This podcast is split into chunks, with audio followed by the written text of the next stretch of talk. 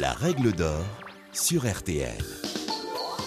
Bonjour, c'est Julien Courbet. Retrouvez désormais chaque semaine l'inimitable règle d'or en podcast avec les avocats, les mêmes qui interviennent chaque jour dans Ça peut vous arriver sur RTL et M6.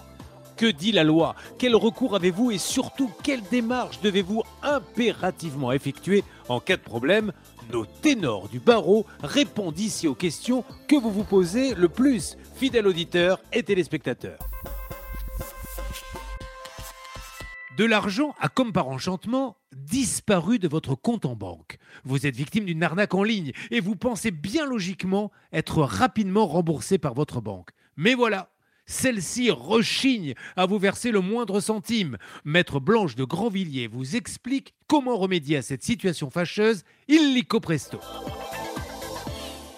Alors, si votre compte a été débité par des virements ou des prélèvements que vous contestez, ou si on a fait des achats euh, via votre carte bleue dont vous n'êtes pas l'auteur, eh bien, le principe, en application du Code monétaire et financier, c'est que la banque doit immédiatement vous rembourser parce qu'elle est responsable de votre argent.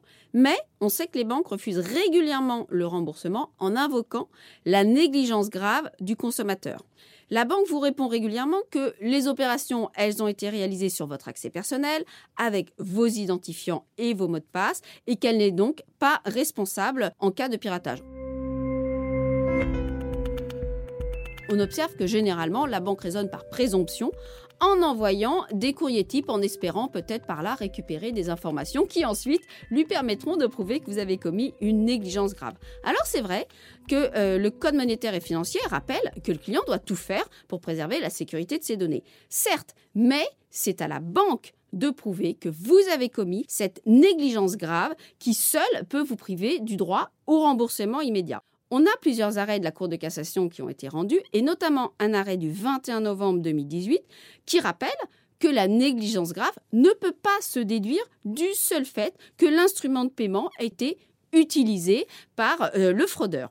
Un autre arrêt de la Cour de cassation a été encore plus loin dans la protection du client, puisque non seulement la banque doit prouver la négligence grave, mais elle doit aussi prouver qu'il n'y a eu aucune déficience technique ou autre de ces systèmes de sécurité.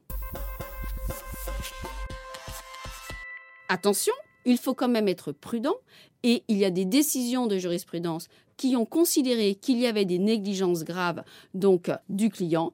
Par exemple, s'il a répondu à un mail truffé de fautes d'orthographe ou un mail qui manifestement dans la forme prouvait qu'il était irrégulier. Je vous conseille donc d'écrire à la banque en rappelant qu'elle n'a aucun élément pour démontrer que vous avez commis une négligence grave et de vous appuyer sur les arrêts de cour de cassation que je vous ai cités en demandant que le remboursement soit immédiat. Vous venez d'écouter le podcast des règles d'or de l'émission Ça peut vous arriver. Retrouvez tous les épisodes de ce podcast sur l'application RTL, sur rtl.fr et sur vos plateformes favorites.